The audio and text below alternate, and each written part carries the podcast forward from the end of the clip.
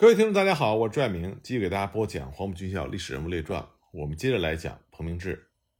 彭明志所率领的新四军三师七旅，他是新四军军部的机动部队。他不像其他的旅兼有军分区的任务，所以在各方面的困难比较多。兵员主要要靠战场上的俘虏补充，以至于七旅中的解放战士达到了百分之七十，而弹药呢，完全要靠战斗的缴获补充。部队的粮食和被服都供应不上。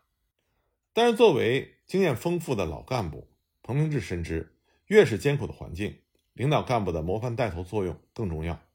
为了度过春荒，他带头节衣缩食，穿着补丁的衣服，挖野菜充饥。他还经常和战士们讲，七旅的历史悠久，南征北战，战胜了数不清的艰难险阻。当时的形势是困难一些，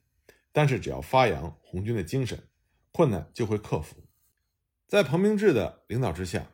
七旅就成为了三师的主力，而三师呢，又成为了新四军的主力。黄克诚在他的回忆录里曾经写过，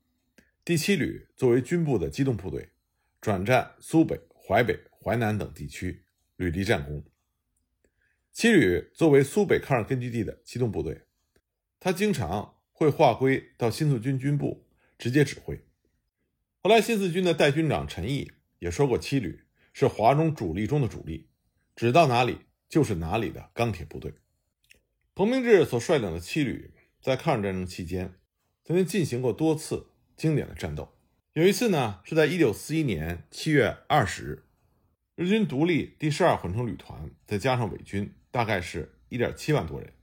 由东台、兴化、射阳、陈家阳等地分四路扫荡苏北抗日根据地。企图围歼新四军领导机关以及苏北新四军主力部队，新四军三师和一师密切配合，展开了反扫荡的战斗。根据军部的命令和部署，彭明志、朱迪新以一部掩护中共中央华中局机关和新四军军部转移，以主力于建阳、胡垛、秦南仓一线，采取阻击、袭击和伏击等手段，给予日军很大的杀伤。然后呢，又分别转向来犯日军的侧后，待机歼灭。二十八日之后，当日军的重点转向对阜宁、东沟、夷陵地区扫荡，并且占领了阜宁县城以后，彭明志、朱迪新指挥部队奋勇抗击，进犯东沟、夷陵之地，配合第八旅作战，并且在建阳、胡垛间打击日军的增援部队。八月底，新四军夏季反扫荡结束。在这次反扫荡的作战中，七旅作战了二十多次，毙伤日军三百多人，伪军七百多人，击毁了汽艇七艘，收复了东沟、夷陵、建阳、楼王庄、楼下庄等地区，成绩斐然。一九四二年十一月，日军分区扫荡开始，抗日根据地被分割成多块，日军据点星罗棋布，河网港岔交错，部队不能集中。反分割、反蚕食、反封锁的斗争异常艰苦。在实战中，彭明志逐步摸索出了一套适合苏北地区抗日游击战争的经验，那就是分散隐蔽、保存实力、改造地形、与敌周旋、勤于侦察、严密警戒、封锁消息、声东击西，多搞夜战、伏击侧击，出其不意、攻其不备，掌握策略，利用矛盾，因势利导，争取胜利。对于水网地区的战斗，他还专门总结出了水上垒坝、填井断水、坑道作业等十条作战经验。同时呢，在调查研究敌情的时候，他又提出了应该注意三个重要问题：掌握情况，包括各据点的兵力、兵种、行动规律和内部矛盾；了解地形，也就是河川、道路路线、距离和村落；熟悉居民，也就是了解好坏、同情与反对。根据地与伪化区、中心区与边区，利于我和不利于我的情况。对于彭明志总结的这些克敌制胜的战术，当时黄克诚赞叹说：“彭明志胸中有甲兵。”所以说，彭明志在军事上的确是才能出众，他能够知己知彼，所以能够变不利为有利，加强了对敌斗争的力量，所以能够胜多败少。一九四三年二月。日军集中了兵力一万多人，以及伪军九千多人，采取了拉网战术，对严府区实施了大扫荡。根据师部的指示，彭明志和新任的旅政委郭成柱率部转移到了淮海区，配合十旅策应盐府区反扫荡，袭击苏北沭阳县前级日伪军的据点，毙伤了日伪军两百多人，俘获了伪军六百多人。三月十六日，日军出动了三百多名骑兵，合击淮海区党政领导机关，想要一举摧毁抗日根据地。为了掩护淮海区党政机关和主力部队的转移，七旅十九团二零四连勇猛地阻击日军。双方激战到了黄昏，四连突围到了淮阴的刘家庄。十八日清晨，日军一千多人对四连的阵地进行冲击，四连指战员毙伤了日军一百七十多人。在弹尽援绝的时候，他们拆毁了武器，焚毁了文件，肉搏歼敌。八十二名指战员全部壮烈牺牲。对于四连指战员的这种壮举，八路军总司令朱德赞扬他们是我军指战员的英雄主义的最高表现。第三师军政委员会命名第四连为刘老庄连，并且从涟水独立第九团第二营第四连抽调了八十二人，补入七旅的十九团，重组了第四连。当时黄克诚就曾经感慨说：“强将手下无弱兵，第七旅的整体的顽强战斗作风。”这是彭明志从叶挺独立团带过来的。由于刘老庄一战，第七旅在新四军中的名声更响。马嵬位于陇海路沿线邳县的东面，是汉奸马坤的据点。马坤呢，经常配合日军到新四军根据地来扫荡，老百姓都很恨他。一九四三年农历八月十五，当马坤正在和他的三个姨太太饮酒赏月、欢度中秋的时候。在彭明志的策划下，七旅二十团经过远距离的奔袭，突然包围了马围。在团长王东宝、政委宋维士、参谋长彭飞的指挥下，不到两个小时就攻下了马坤的四个炮楼。这个时候，马坤退入到围子中最高的一个炮楼里，拼死顽抗，死不投降。他凭借着制高点，用机枪向进攻的新四军部队进行了猛烈的扫射。眼看着距离天亮只有两个多小时了。马坤据守的这个炮楼还是没有打下来。当时团参谋长彭飞命令三营组织了一个爆破组，组长王二宝、战士李启全在火力的掩护之下，带着炸药包爬到了马坤的炮楼之下。李启全用自己的身体和竹竿顶着炸药包拉响了导火线，一声巨响，马坤的炮楼被炸开了一个大口子。趁着烟雾弥漫的机会，新四军的战士们很快就登上了云梯。攻进了炮楼，当场击毙了马坤。可是王二宝、李启全这两位战士也壮烈的牺牲了。一九四四年十月，国军王玉文、陈梦周部率领四万人，向着新四军四师部队的驻地发起袭击，企图消灭新四军四师的部队。由于四师的师长彭雪枫这年夏天在河南夏邑县的战斗中不幸牺牲，为了统一指挥。军部命令成立临时指挥部，任命七旅旅长彭明志作为前线指挥，九旅政委韦国清作为前线政委，统一指挥三十七旅、四十九旅和山东部队王炳章旅的五十二团迎敌作战。当然，彭明志率领七旅部队，按照军部的命令，一路急行军，赶往指定的地点保安山支援四师。部队刚刚到达保安山，准备宿营，敌人炮火就开始袭来。面对猛烈的炮火，彭明志组织七旅坚守阵地。同时呢，他还组建了飞虎队，抽调能打善战的战士八十多人，每人配备一支冲锋枪、一把马刀、四枚手榴弹，并且再配备了两挺机枪、两个掷弹筒。这个飞虎队由一名连长率领，趁着黑夜一直冲到了敌人的军部附近。一个班长抓住了敌人的一个哨兵，逼问出了敌人军部的所在地和当晚的命令。然后直奔敌人军部，他们先是用掷弹筒和手榴弹对敌袭击，再用机枪和冲锋枪猛射。这个出其不意的袭击打得国军晕头转向，当官的乘马逃走。这一跑，国军的军心出现了动摇，下面的士兵也纷纷逃跑。偷袭成功之后，带队的连长按照事先彭明志的命令，下令点燃三堆大火，向指挥部报告。彭明志看到信号，立刻命令七旅、九旅。和山东王炳章部全线出击，一时之间冲锋号四起，各部队乘胜追击，一直打到了蒙城、龙山集等地。这一仗消灭了不少国军，并且缴获了不少军物资，取得了反击战的胜利。不过，在这次反击战之后不久，华中局和军部就下令调三师的副师长张爱萍接任了四师师长。按照彭明志的履历和战功，他早就应该被升任为三师的师级干部。而这个时候，四师师长实际上彭明志是一个相当不错的人选。但是因为我们在上一集所讲到的彭明志所犯的错误，所以彭明志始终是担任七旅的旅长，并没有被升任到师一级。而原来他的政委吴法宪早就成为三师的政治部主任。一九四五年四月十五日。彭明志又奉命率领第七旅由淮北开往淮南，配合第二师阻止东犯的国民党桂军。新四军的军部决定组成了金浦路西反顽战役指挥部，以谭震林和彭明志为正副指挥，统一指挥第二师、第四、第五旅、第三师、第七旅及第七师一部，采取围城打援的战法。战役发起之后，各部队所向披靡。连下了王子城、黄铜庙、界牌集、八多岭等据点十三处，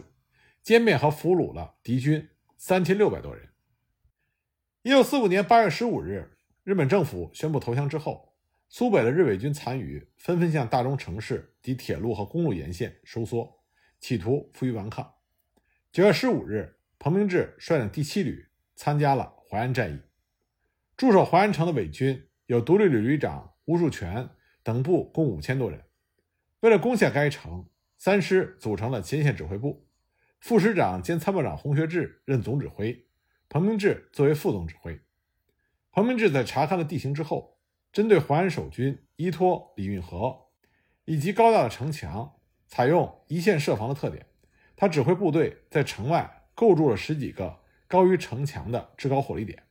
挖掘直通城墙底部长达一百五十米的地下坑道。并且制作了大量的工程器材。二十二日八时，对淮安守城的伪军发起了总攻。战到十时，守军大部分被歼灭。伪旅长吴树全率领着残部二百多人继续顽抗。彭明志等指挥工程部队集中主力发起了冲击，最终将其全歼。这场作战击毙了吴树全以下三百多人，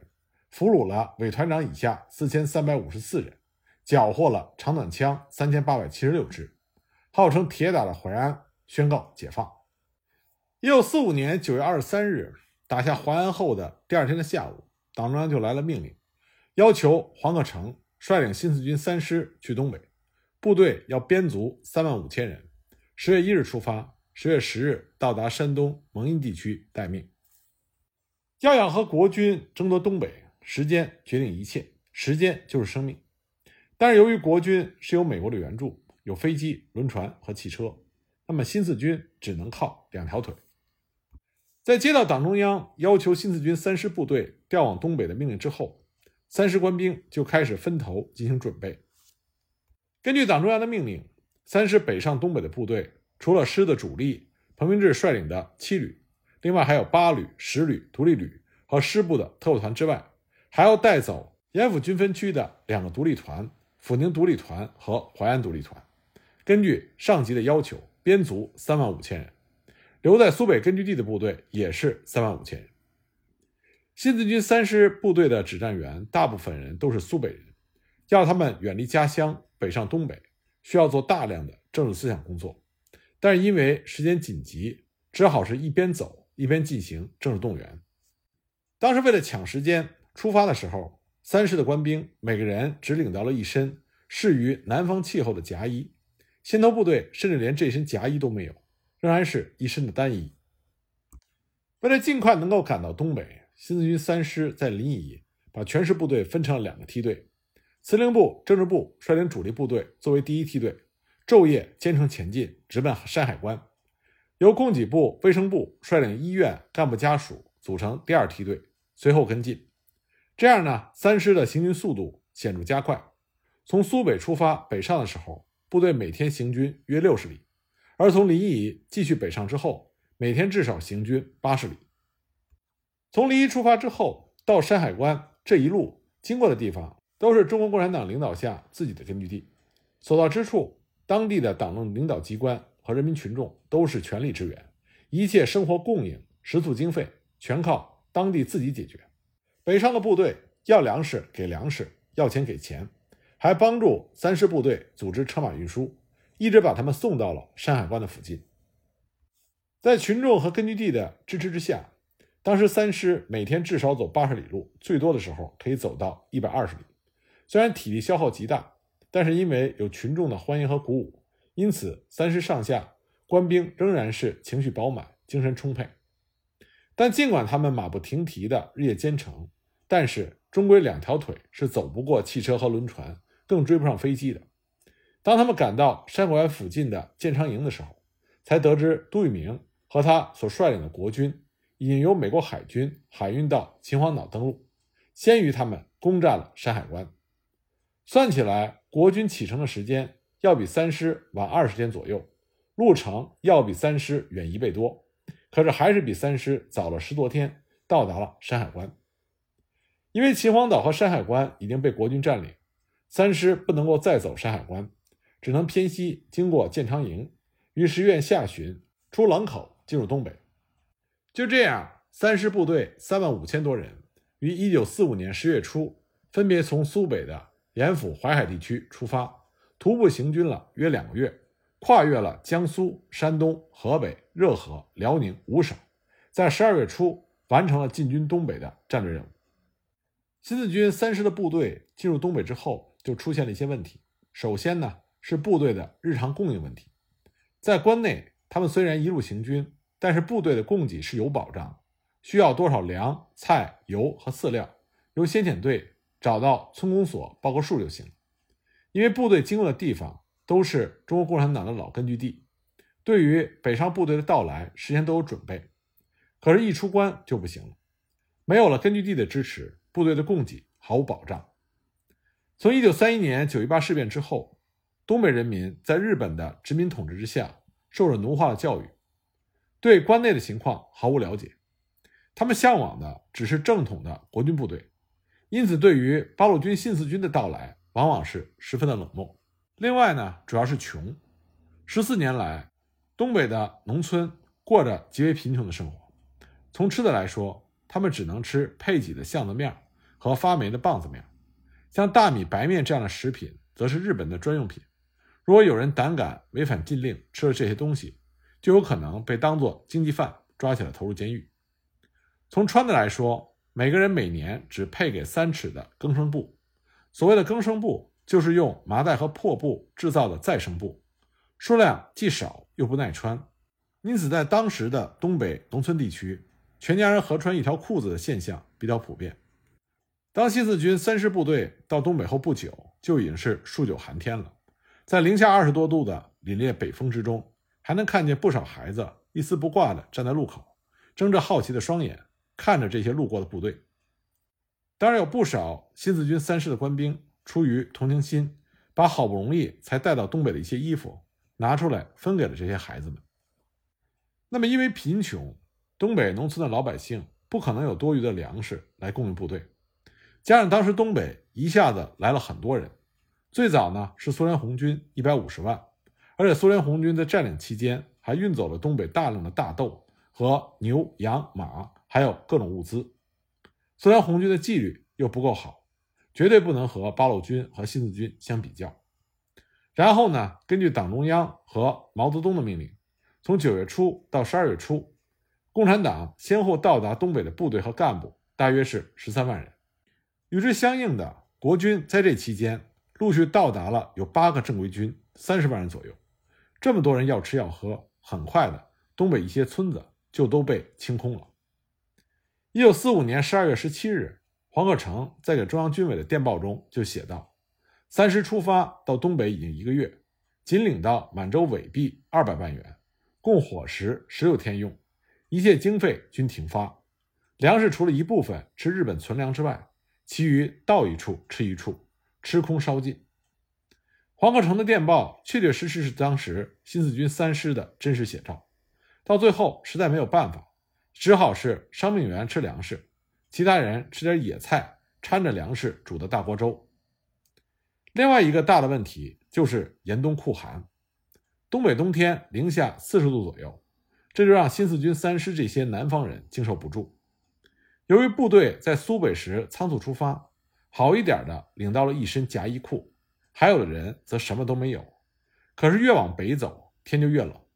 等他们到达东北的时候，已经接近数九寒天。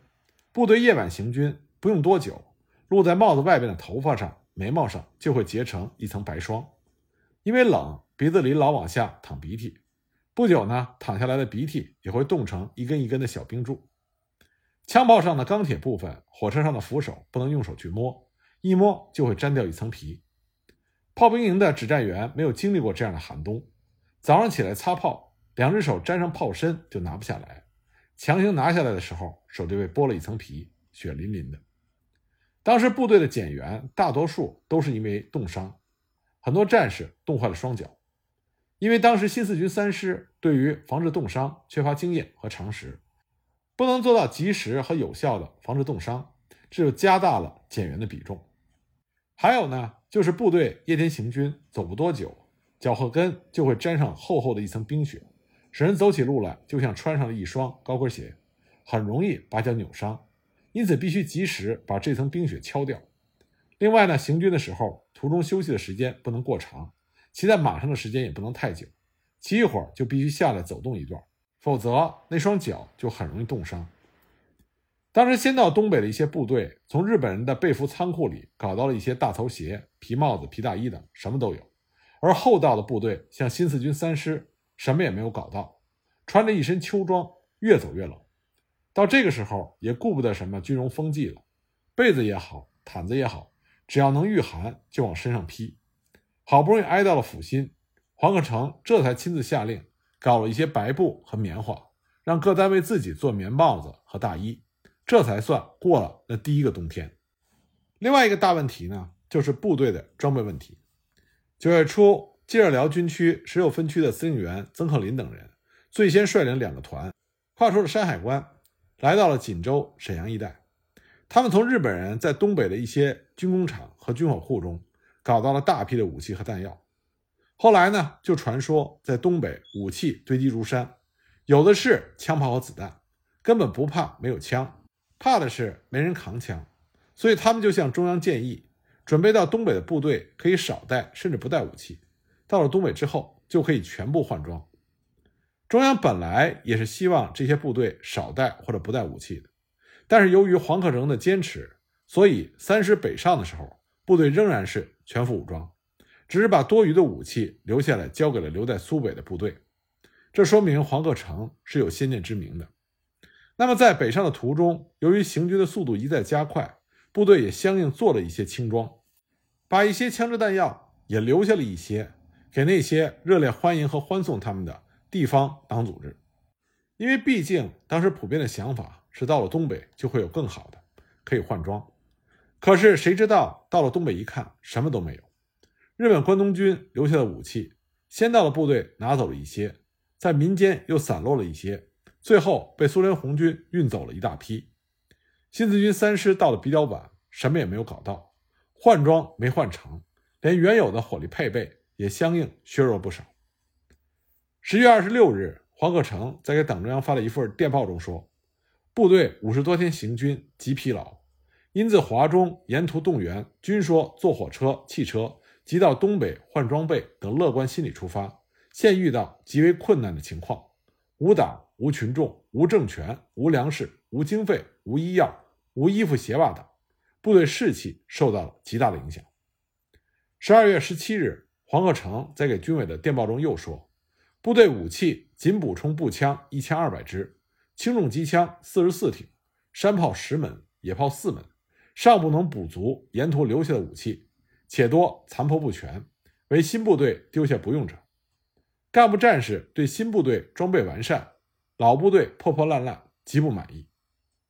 那么军队没有了武器，就像老虎没有牙齿一样，别说打仗，连吓唬人的资格都没有。